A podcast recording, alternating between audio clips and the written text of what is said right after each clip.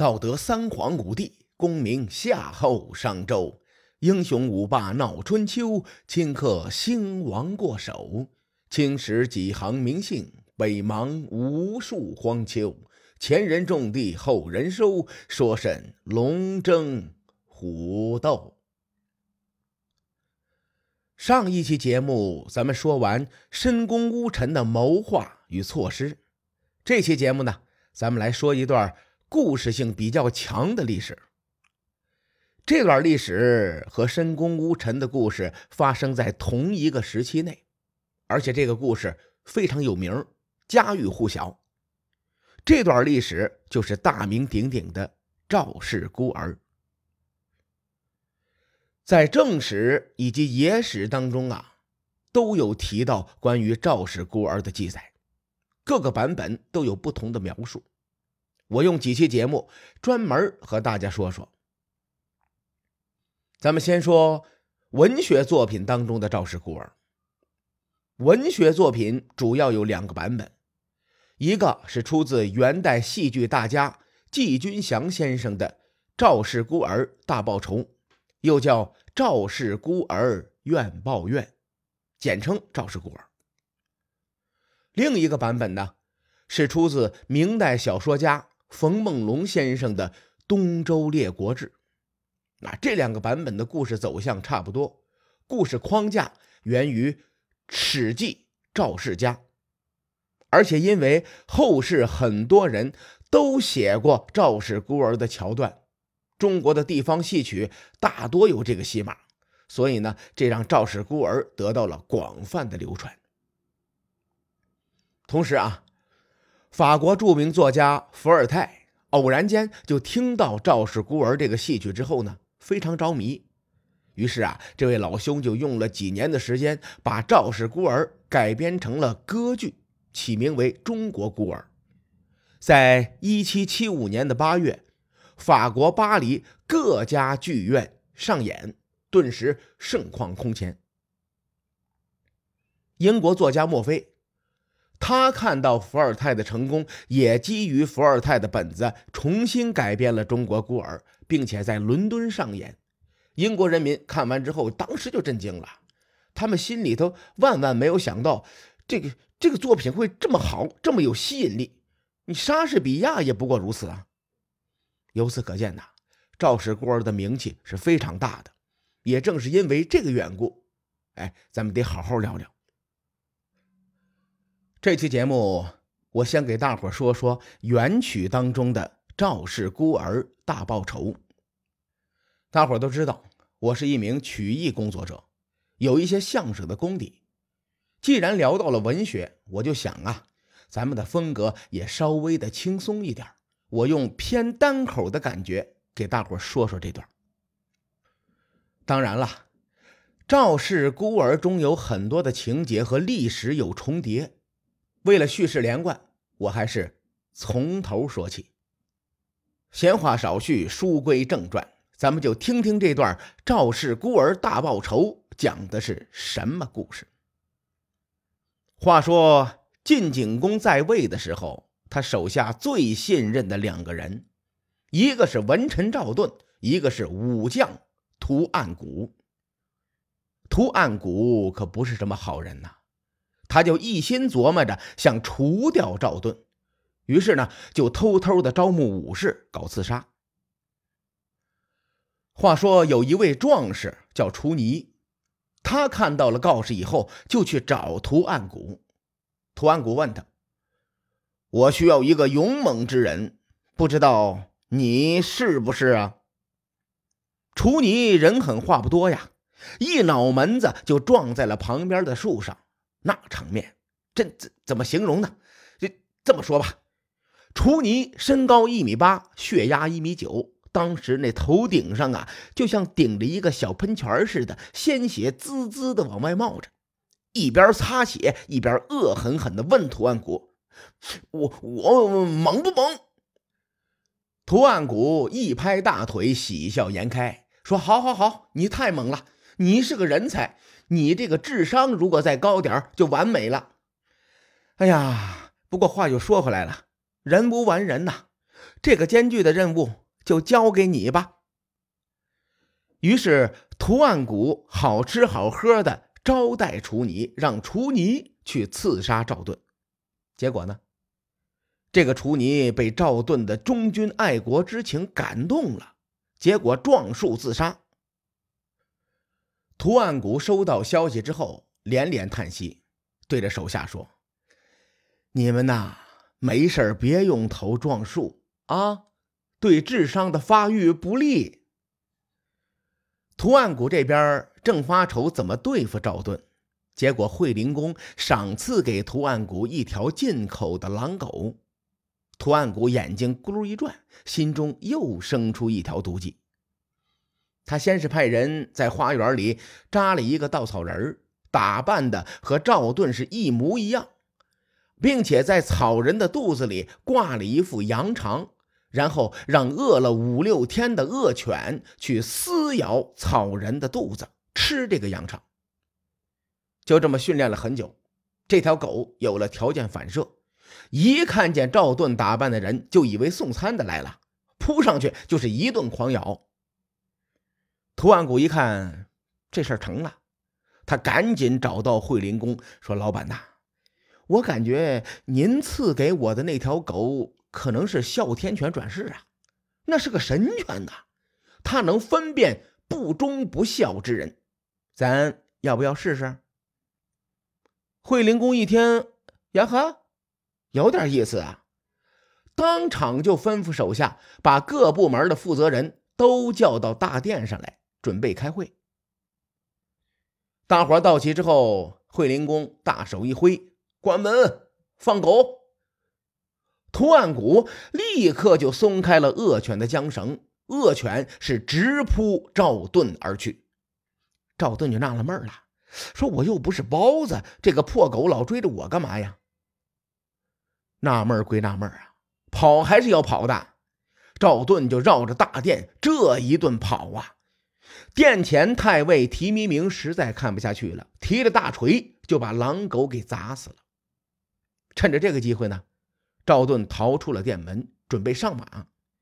他万万没有想到，图案谷这个老小子太坏了，不光把他的马牵走了，连车轮都卸了。赵盾见状是仰声长叹的：“ 天要亡我呀！”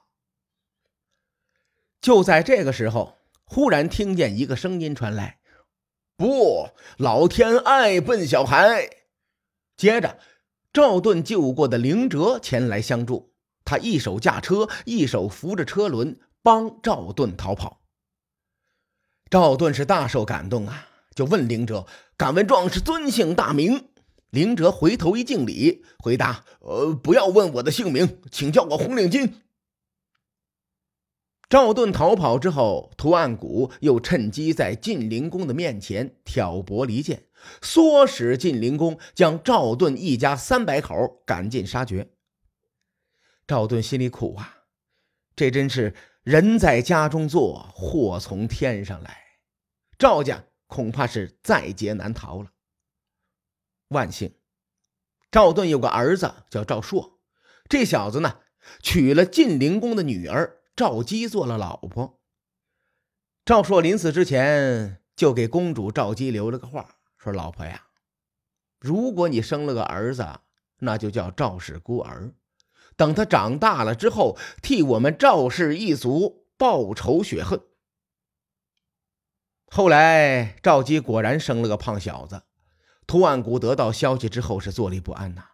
他心想：“ 我是一个心狠手辣之人呐。”我舔一下自己的手，我都会流眼泪。我这手得多辣呀！啊，所以我必须得斩草除根，把这个孩子给宰了。于是，图案谷派武将韩厥封锁城门，并且到处张贴告示：谁敢隐藏孤儿，那就得全家死了死的。公主被困在屋子里，走投无路。只能将赵氏孤儿交给赵家的门客程婴，然后呢，自己上吊了。程婴乔装打扮一番，将孤儿装入药箱，准备逃出城去。结果呢，正好被韩觉逮个正着。程英是一点儿都不怂啊，口吐莲花一般的动之以情，晓之以理。这话让他说的，呵，真是闻者伤心，见者流泪，感动，太感动了，简直就是感动中国。韩觉哭着对程英说：“说哥，你别说了，我懂，你快走吧，晚了就赶不上地铁了。”程英走了之后，韩觉看着树就琢磨：他们都说我这个头比较铁，撞树可能撞不死，我还是换个死法吧。韩觉为了“忠义”二字，拔剑自刎。图案古一听赵氏孤儿跑了，后槽牙都咬碎了，就传令晋国上下，半岁以下的儿童全部捉拿，格杀勿论。程英得到消息之后，更是为了难了。这事儿可如何是好啊？想来想去，他想到了自己在太平庄有个忘年之交，叫做公孙杵臼，或许能够帮助自己。于是，程英赶紧坐地铁八通线转一号线，再转十号线，赶到了太平庄去找这位公孙杵臼。公孙杵臼七十来岁。这老爷子捻着胡子就问他：“呃，你打算怎么办的？”程英老老实实的回答：“哎，我也没有别的办法呀。我儿子和赵氏孤儿差不多大，就只能让他来冒充。老爷子，您去找图案谷告发我去吧。这样呢，他一定会认为我儿子就是赵氏孤儿。如此一来。”赵公子就安全了。公孙楚就摇摇头，又问：“你说，七十岁的人去死好，还是小年轻的去死好啊？”程英闻弦歌之雅意，连连摇头说：“不行，不行，不行，不行，不行！怎么能让您替我去死呢？”公孙楚就又说：“我今年七十岁了。”腰也酸了，腿也疼了，五口气儿才能爬到二楼，还费了牛劲了，能活几年都不知道。恐怕赵氏孤儿没长大，我就翘辫子了。所以呀，你听我的，你来告发我。程英眼含热泪，思考了半天，一咬牙说：“行吧，大哥，我听你的。”当晚。程英就把自己的儿子送到了太平庄，然后跑到图案谷那儿去告密去了。图案谷一听有消息了，赶紧派人带着程英把太平庄里三层外三层围的是水泄不通，把公孙杵臼逮了个正着。图案谷问公孙杵臼：“老头儿，只要你把赵氏孤儿交出来，功劳大大的。”公孙楚就说：“什什什什么孤儿？哪个孤？谁谁的儿？我不知道啊，我没有。你你胡说。”程英跟着说：“老头啊，我人都带来了，自然是有把握的。我劝你，识时务者为俊杰。只要你交出孩子，我们是不杀老乡的。”公孙楚就指着程英的鼻子是破口大骂：“你个挨千刀的，你个走狗汉奸！我我呸！”图案谷一看这个情形，半点怀疑都没有了，确信赵氏孤儿肯定是被眼前这个老头给藏起来了。他立刻派人将公孙楚就严刑拷打。七十多岁的老人哪能受得了那些呀？于是他就顺势招供，说赵氏孤儿被他藏在了一个土洞里。话说图案谷得到小孩以后，冷笑着将孩子剁成了三段。公孙楚就看见这残忍的一幕，选择一头撞死，英勇就义。程英可就难受了，因为他身上还有任务啊。所以，即使程英的亲儿子惨死在自己的眼前，他也得强颜欢笑。至于他内心的痛苦，就好像有人把他的心掏出来，再扔到油锅里去炸，又或者在他心头插了几万根钉子，然后开着压路机从他的胸口碾过去了，就这么难受。图案谷因为程英告密有功，视他为心腹，并将程英的儿子认作义子。赵氏孤儿在程英和公孙楚旧的庇护下逃出升天。一晃二十年过去了，赵氏孤儿已经长大成人。他在程英家叫程伯，在图案谷那里叫屠城。程伯这个人呢，文武全才，学了一身的能耐，后来就成了晋国国君眼前的红人。程英一看时机成熟了，他就把赵家如何被陷害以及托孤救孤的详情复述了一遍。最后告诉程伯说：“孩子呀，赵氏孤儿就是你呀。”程英听罢，这才恍然大悟。随后，程英将情况奏明国君，国君下令捉拿图案谷，并且将图案谷凌迟处死。程伯呢，恢复赵姓，赐名武，所以叫赵武。帮助赵武复仇的人也得到了不同的封赏。以上呢，就是原曲赵氏孤儿大报仇的简述。一直听咱们节目的粉丝，相比对赵盾比较了解。赵盾弑杀晋灵公之后，得有六七年的时间才死。韩厥呢，可是参加过邲之战的晋军将领啊。并且后来他还做了权臣第一把交椅中军将的位置，所以故事终究是故事，咱们一听哎就得了。明天我和各位再说说《东周列国志》中关于赵氏孤儿的走向。各位看官，欲知后事如何，且听下回分解。